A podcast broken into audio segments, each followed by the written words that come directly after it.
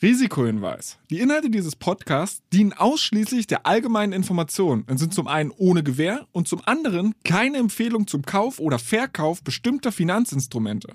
Es handelt sich hierbei nicht um Anlagevermittlung, Anlageberatung oder ähnliches. Ihr entscheidet selbst, was ihr macht. Beckers Bets, der Investment-Podcast mit Jan Beckers.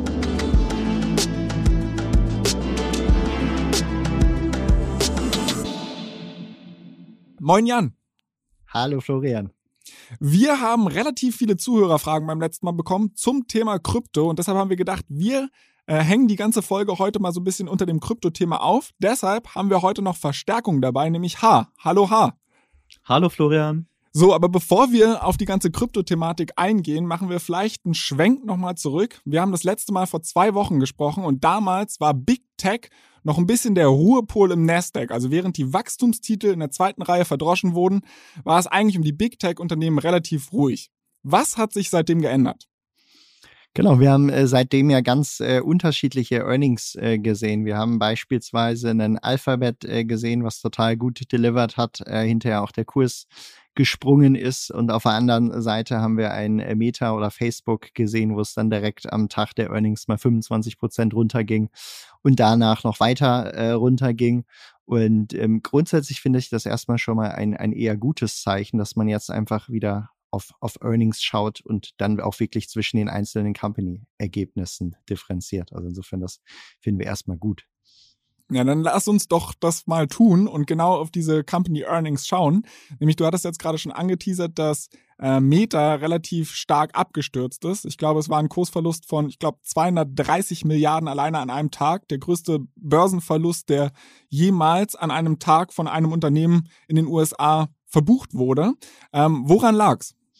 Also eigentlich stand der, der Call ähm, äh, ganz stark äh, und auch die Ergebnisse ganz stark im Zeichen von zwei Entwicklungen. Das eine sind eben die Entwicklungen von Apple, einfach durch gewisse Schalter, die sie äh, bei der Privacy einlegen können, es äh, Facebook sehr schwer gemacht haben, ihre Nutzer mit Daten auch zu targeten. Und äh, da sagt man, das soll Facebook allein in 2022 10 Milliarden Kosten an Umsatz. Ähm, und entsprechend fielen die Ergebnisse schlechter aus als erwartet. Und der Kurs ist gesunken. Was aber vielleicht noch wichtiger war, ähm, äh, ich glaube, Mark Zuckerberg hat im Call auch mehrfach über Competition, beispielsweise TikTok etc. Äh, geredet. Und das ist auch etwas, das machst du eigentlich eher selten als Company CEO. Du vermeidest es eigentlich immer über deinen Wettbewerb zu reden und dem Angriffsfläche zu bieten. Und das kann man das so interpretieren. Einerseits haben die einfach auch zunehmend äh, Competition im Bereich Social Media und man muss auch, man darf auch nicht vergessen, Social Media ist jetzt kein Bereich, wo du immer eine absolute Defensibility hast, wie vielleicht irgendwie, wenn du wie Amazon so eine physische Basis äh, und äh, Festung noch gebaut hast, sondern Social Media ist auch immer ein bisschen wie ein Club.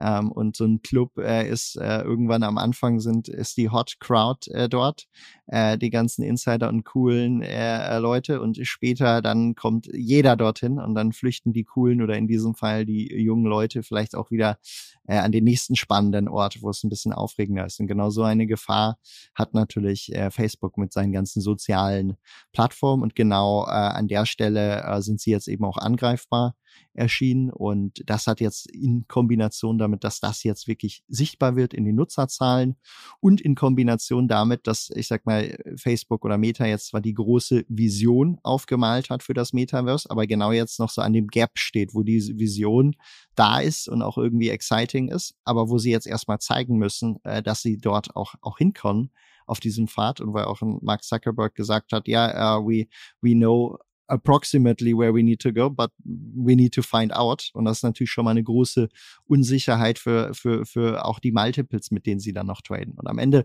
jetzt ist erstmal Unsicherheit in der Aktie runter, deswegen ging es auch äh, massiv runter, was, was nicht ungerechtfertigt ist. Ähm, wahrscheinlich können sie sich dann irgendwann wieder erholen. Aber die Frage ist, ob das jetzt ein, zwei oder drei Quartale dauert äh, an der Stelle. Und das wird spannend sein zu beobachten.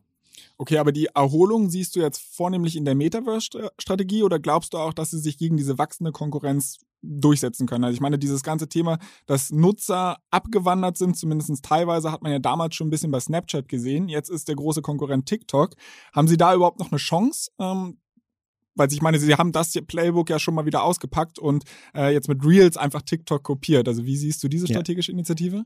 Also sie haben da absolut eine, äh, eine Chance. Ähm, sie haben ja auch, ich sag mal, bei verschiedenen anderen Produktveränderungen in der Vergangenheit, beispielsweise dem Wechsel zu, zu Mobile, gab es erstmal einen riesen Sell-off äh, in, der, in der Aktien, haben sie aber gezeigt, äh, dass sie äh, da auch wieder hinterherkommen. Dasselbe dann nochmal beim, beim Schwenk zu Stories. Das heißt, äh, die haben das schon mehrfach in der Vergangenheit eigentlich bewiesen, dass sie dort wieder hinkommen. Und das würde ich sagen, ist auch jetzt erstmal die Basisannahme. Ähm, ähm, und trotzdem ist einfach etwas mehr Unsicherheit jetzt drin. Schaffen sie, äh, äh, schaffen sie auch diesen Wandel wieder? Und das ist natürlich jetzt die, ich sag mal, die Kernergebnis-Story von, äh, von, äh, von Facebook.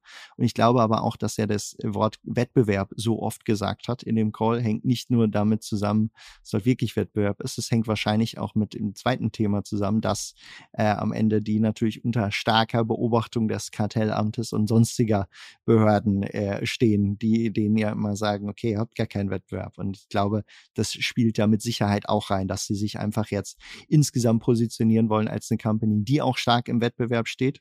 Und auf der anderen Seite äh, ganz klar deutlich wurde, die wollen sich positionieren, aber auch als Company, die ganz offen mit anderen Partnern, und das zog sich auch sehr durch den äh, Call, das Metaverse aufbauen will. Insofern sind es zwei Sachen. Einerseits irgendwie das Kerngeschäft äh, stabilisieren, was irgendwie wichtig ist für die Aktie. Und auf der anderen Seite dann aber natürlich auch in dem Bereich, wo sie jetzt so viel investieren, äh, einfach schauen, dass sie dort auch liefern und eben dann auch wieder eine interessante Fantasie für die Zukunft aufbauen. Ich denke, beides kann gut gelingen, ist aber jetzt erstmal äh, kein äh, Selbstläufer in der äh, kurzen oder ich sag mal in den in den nächsten Wochen und Monaten und äh, genau insofern äh, äh, spannende Aktie, aber wir sind äh, froh, dass wir da erstmal nicht dabei sind. Ein spannenden Punkt, den du gerade angesprochen hast, ist dieses, man erwähnt den Wettbewerb bewusst häufig, um halt auch ein bisschen Probleme mit den Kartellbehörden aus dem Weg zu gehen. Finde ich eigentlich ganz spannend, weil wenn man sich die Historie von Facebook anguckt, dann haben die ja größtenteils mit WhatsApp und Instagram sehr erfolgreiche Akquisitionen gemacht. Alle haben gesagt, okay, das geht jetzt eigentlich nicht mehr, weil es halt keinen Wettbewerb gibt. Und jetzt wurde innerhalb von zwei Jahren äh, TikTok aus dem Nichts herausgestampft. Und jetzt kann Facebook offensichtlich zeigen, okay, wir haben Wettbewerb. Vielleicht bringt das nochmal so ein bisschen Dynamik in das Akquisitionsspiel ich, ich, glaube, ich glaube heutzutage, diese, äh, diese Käufe könnten sie heutzutage gar nicht mehr so machen, weil eben die Angst vor der Monopolmacht so groß ist. Zumindest werden die Hürden heutzutage viel, viel größer, so einen starken, aufstrebenden Wettbewerber mal eben noch zu schlucken. Aber beim Stichwort Wettbewerb, du hattest es gerade auch so angesprochen, Thema Google, die haben im gleichen Atemzug, und die sind ja in der Werbebranche auch tätig, äh, hammermäßige Quartalszahlen vorgelegt. Wo ist da der Unterschied? Es liegt wahrscheinlich genau daran, dass eben die Advertiser, die jetzt bei Facebook aufgrund des Datenthemas einfach nicht mehr so effizient targeten konnten, dann natürlich ihr Geld zumindest teilweise woanders ausgeben und davon hat an der Stelle dann einfach äh, äh, Alphabet profitiert.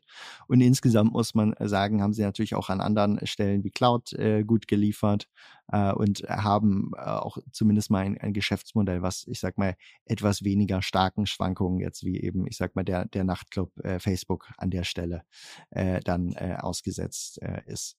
Und ähm, genau, was ich aber spannend fand in den äh, in den Google Earnings ähm, war das Thema ähm, ich glaube, die haben das erste Mal jetzt auch über NFTs gesprochen und quasi wirklich ähm, lange Zeit musste man sagen, Google hat, glaube ich, absolut verhindert, irgendwie zu sagen, dass sie da etwas machen oder hat es nur ganz minimal gehalten. Ich glaube, jetzt kommen sie auch nicht mehr dran vorbei, weil man muss ja sagen, das Thema Krypto ist ja eins, was langfristig eben die Macht dieser großen Plattform aufbrechen kann.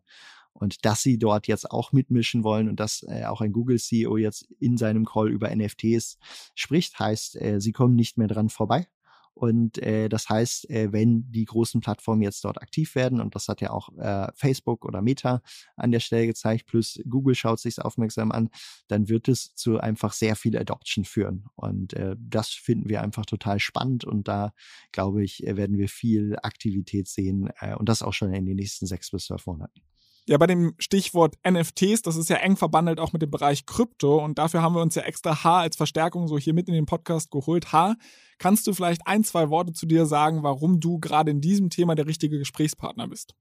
Ja, sehr gerne. Ähm, also ich bin bei, bei Jan und auch bei BitCapital quasi der Krypto-Guy ähm, und seit zwei Jahren dafür zuständig, quasi bei uns die Strategien rund um das Thema Krypto zu managen.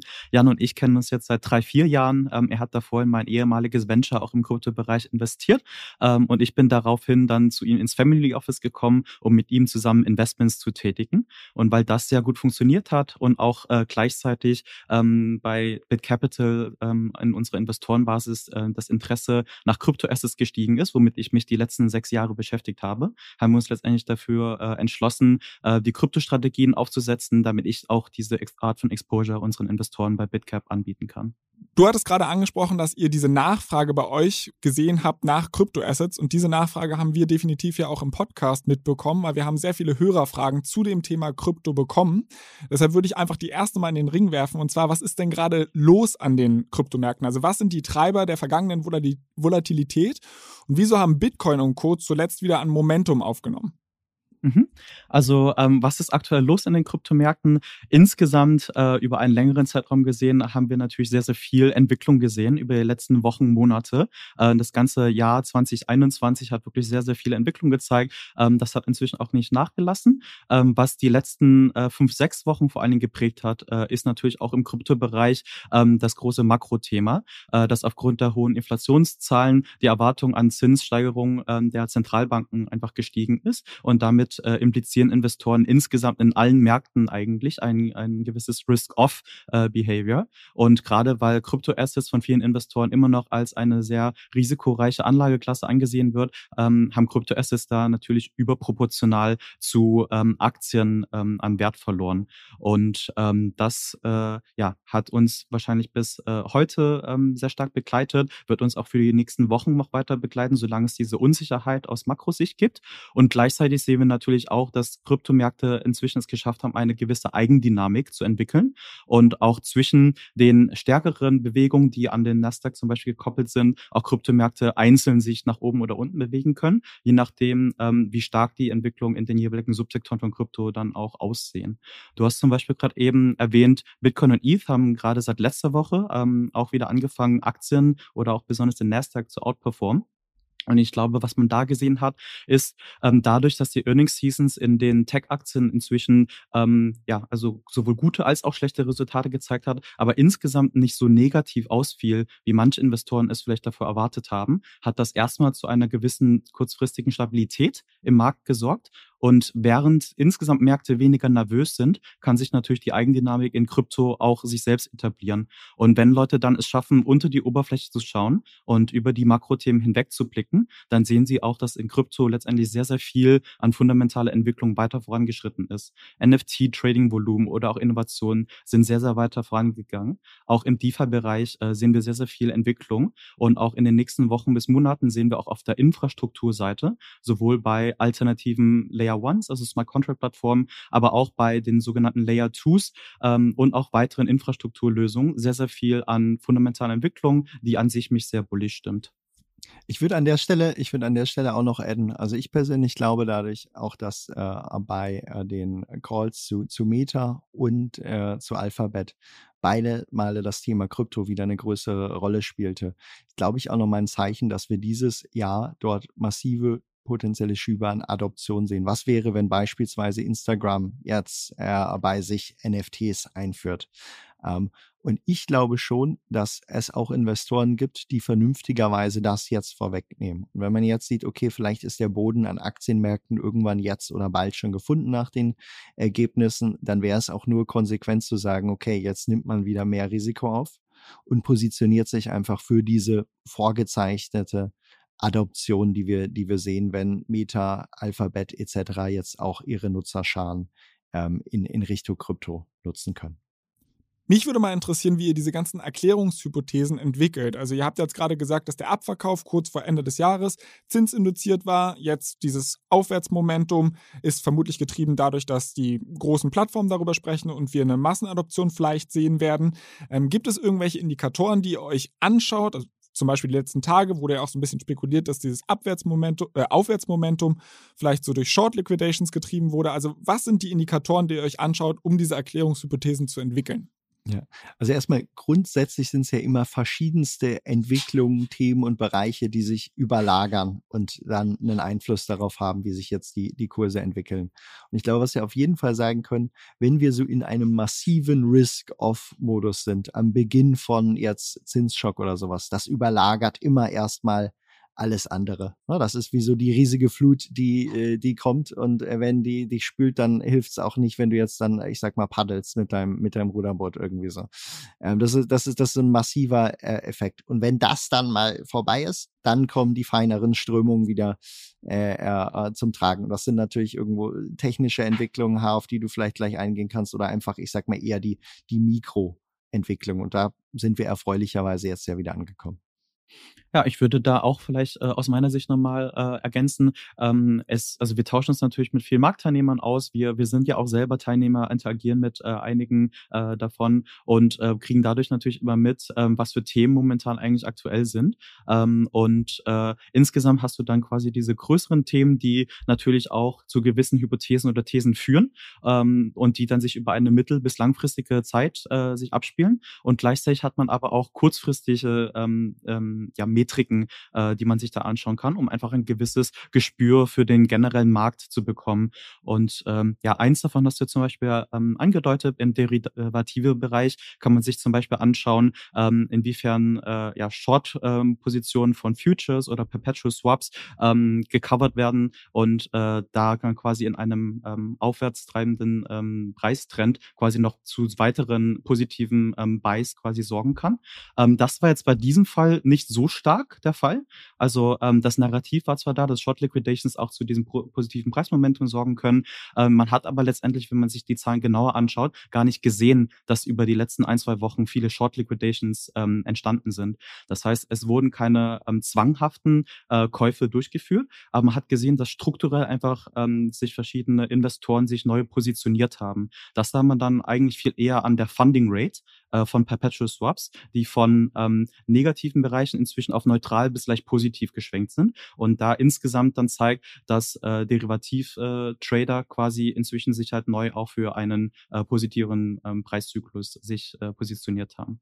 Gleichzeitig kann man sich natürlich aber auch äh, zum Beispiel sich Metriken auf Spot anschauen. Man kann sich anschauen auf den Exchanges, äh, wie viel Deposits oder Withdrawals äh, da ähm, durchgeführt werden. Man kann sehen, wie Buy-to-Sell-Ratios von den einzelnen Tokens aussehen. Man kann dann noch weitere On-Chain-Daten sich anschauen oder auch andere alternative Daten, wie zum Beispiel auch einen Fear and Creed Index, um einfach ein generelles Gefühl dafür zu bekommen, äh, wie risikoavers oder tolerant momentan Investoren gerade sind.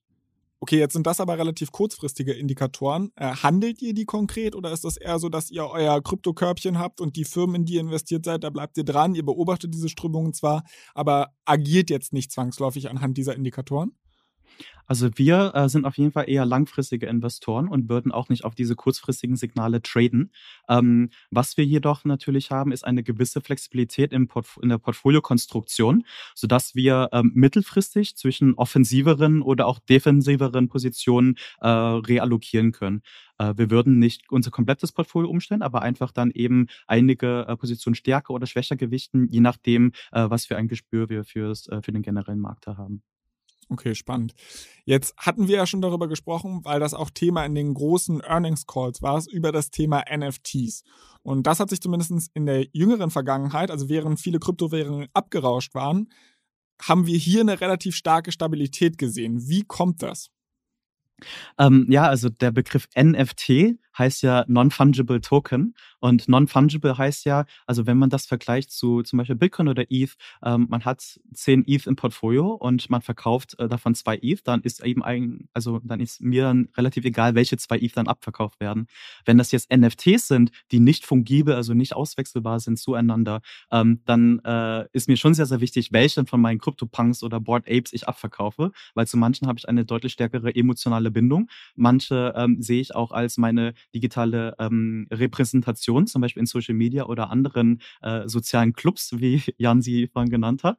Ähm, und man hat auch ein gewisses soziales Signaling, dadurch, dass zum Beispiel auch einige Leute ihre Wallet-Adressen öffentlich äh, darlegen und du über INS-Adressen zum Beispiel zeigen kannst, was deine Wallet ist und welche Token oder auch NFT-Collection du hast, ähm, möchte man nicht, dass man quasi angesehen wird als jemand, der halt sehr, sehr schnell seine äh, Tokens wieder abverkauft. Und gerade bei NFTs hast du das halt nochmal viel, viel stärker.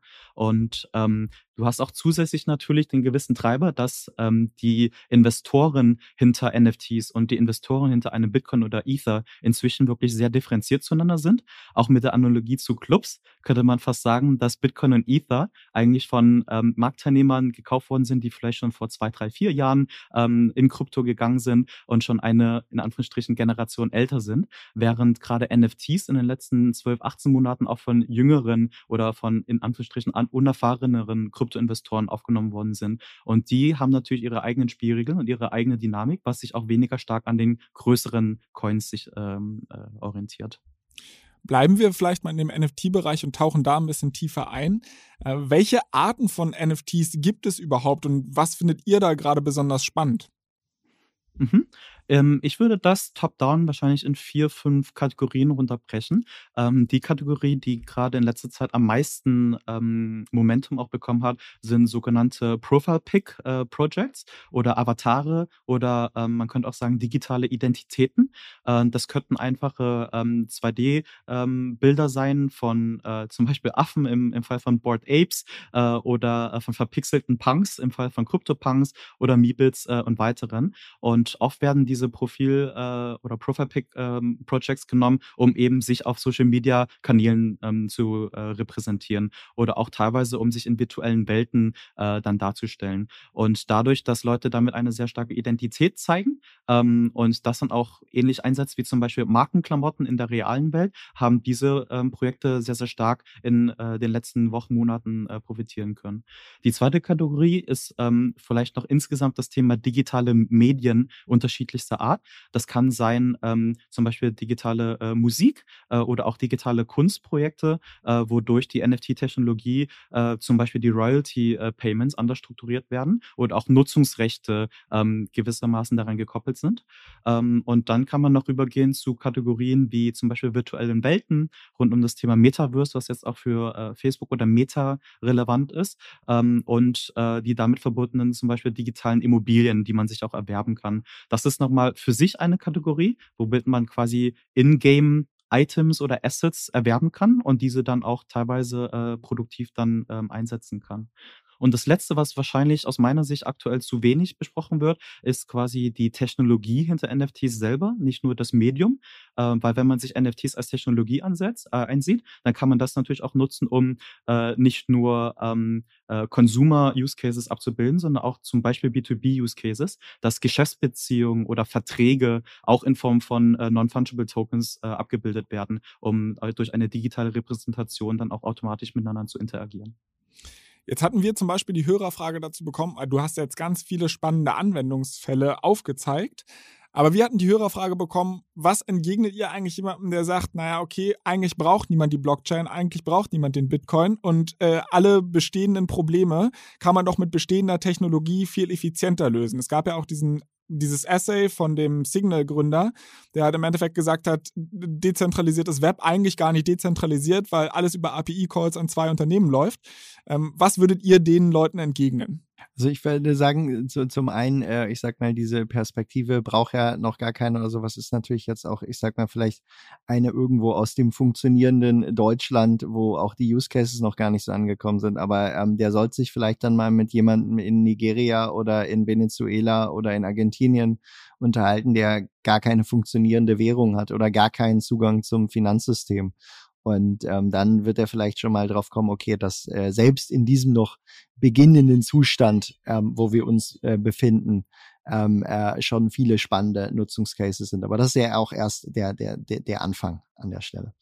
Ich würde dazu auch noch ergänzen, also das, das Wort brauchen, ähm, ich meine, Menschen in ihrer natürlichen Form brauchen auch kein Geld. Wir sind auch so in der Lage, miteinander zu interagieren, aber die Erfindung oder die Innovation von Geld ermöglicht es eben, äh, Kooperationsmechanismen effektiver zu gestalten und auch Ökonomien produktiver äh, darzustellen. Und so würde ich letztendlich auch äh, technologische Innovation äh, sehen. Und man muss hier, glaube ich, sehr differenziert betrachten, was ist jetzt eigentlich die Innovation hinter zum Beispiel Bitcoin oder, äh, oder Cryptocurrencies, was ist dann die Innovation hinter Blockchain, Smart Contracts, Smart Contract Plattform und Web3 und was sind auch Innovationen zum Beispiel in DeFi. Man sieht zum Beispiel in einem, das ist eine Monetary Revolution, das andere ist eine Financial Revolution, das andere ist eine Internet Technology Revolution. Und obwohl man insgesamt das in Begriff Krypto zusammenfasst, sind das natürlich eigene äh, Subsektoren, die ihre eigene Dynamiken haben. Und wir sehen eigentlich in den verschiedenen Sektoren schon erste Use Cases, die sich etablieren. Äh, in DeFi zum Beispiel sieht man schon sehr skaliert äh, die Anwendung von Margin Loans ähm, womit man quasi äh, ohne durchs Underwriting von Banken oder sonstiges einfach mit ähm, Hinterlegen von seinen eigenen Kryptoassets einen äh, ein Darlehen sich nehmen kann. Äh, und dabei interagiert man nicht mit einer anderen Person oder Institution, sondern nur mit dem Netzwerk selber. Und das äh, ist hocheffizient und äh, auch einfach zu auditen, ähm, braucht kein Vertrauen in das System und ähm, ist auch natürlich sehr frei zugänglich und ermöglicht, wie Jan das vorhin schon gesagt hat, Leuten aus unterschiedlichsten Geografien dieser Welt äh, den Zugang zu Finanzprodukten. Okay, jetzt haben wir relativ lang über diese ganze Technologie dahinter gesprochen. Vielleicht auch nochmal einfach die Frage, inwiefern partizipiere ich als Anleger davon? Also gibt es irgendwelche spannenden Firmen im Kryptobereich? Wir haben konkret zum Beispiel eine Frage zu Silvergate Capital gehabt. Wie ist eure Einschätzung dazu? Oder gibt es irgendwelche andere Companies, die ihr im Visier habt? Mhm. Zum Thema NFT vielleicht bereits davor noch erwähnt. Also eine der spannenden Firmen, die wir da im Visier haben, ist natürlich OpenSea. OpenSea ist äh, die dominierende Plattform, auf welcher das größte Handelsvolumen in, in NFT-Trading-Bereich äh, sich abwickelt. Es ist aktuell noch eine ähm, ähm, private Firma, also nicht börsengelistet, ähm, aber zum Beispiel über Coinbase hat man darüber auch indirekt Exposure, weil Coinbase in OpenSea auch investiert ist.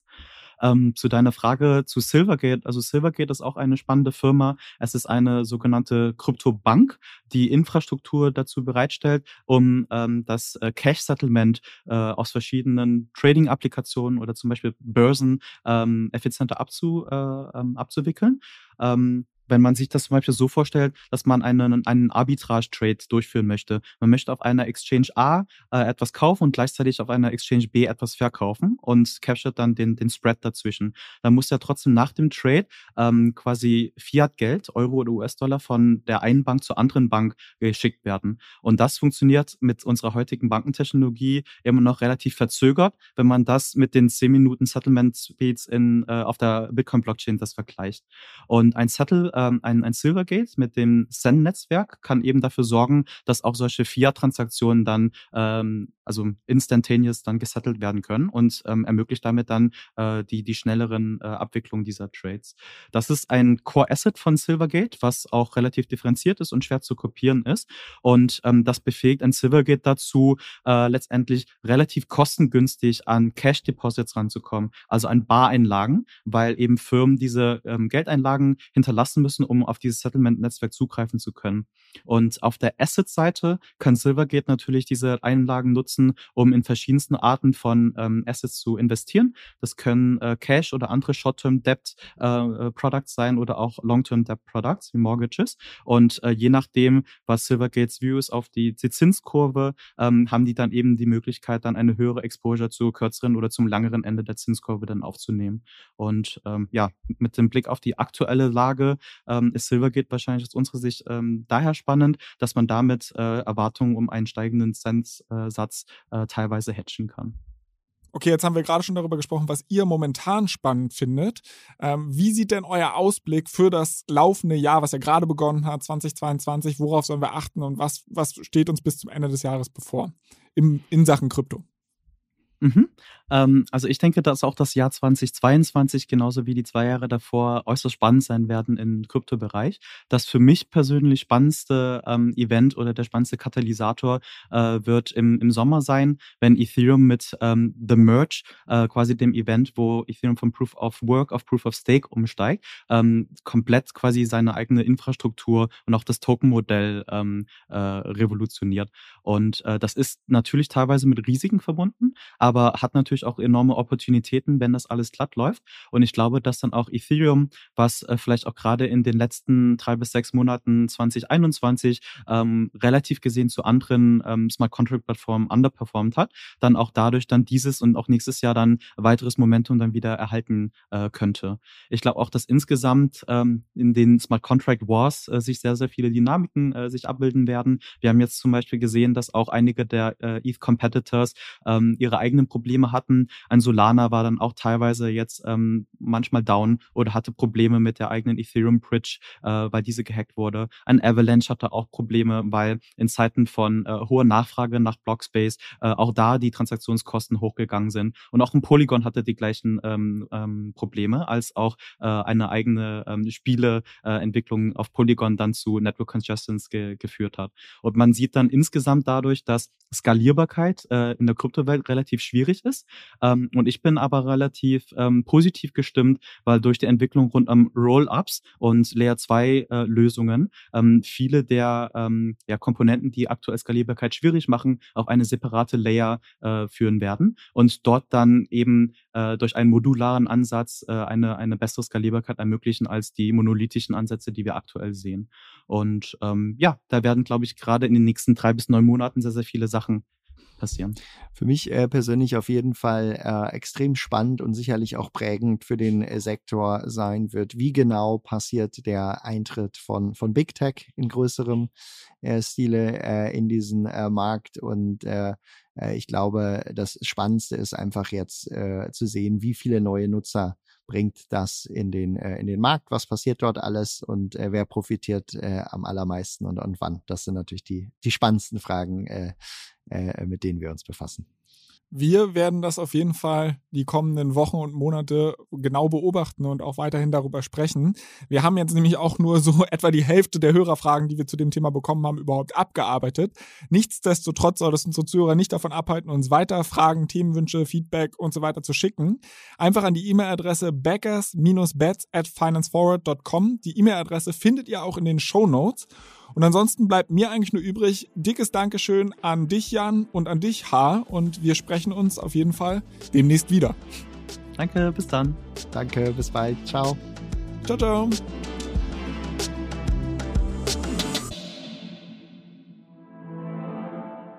Dieser Podcast wird euch präsentiert von BitCapital und Finance Forward. Die Produktion wie auch die redaktionelle Verantwortung für die Inhalte liegen bei der Podstars GmbH.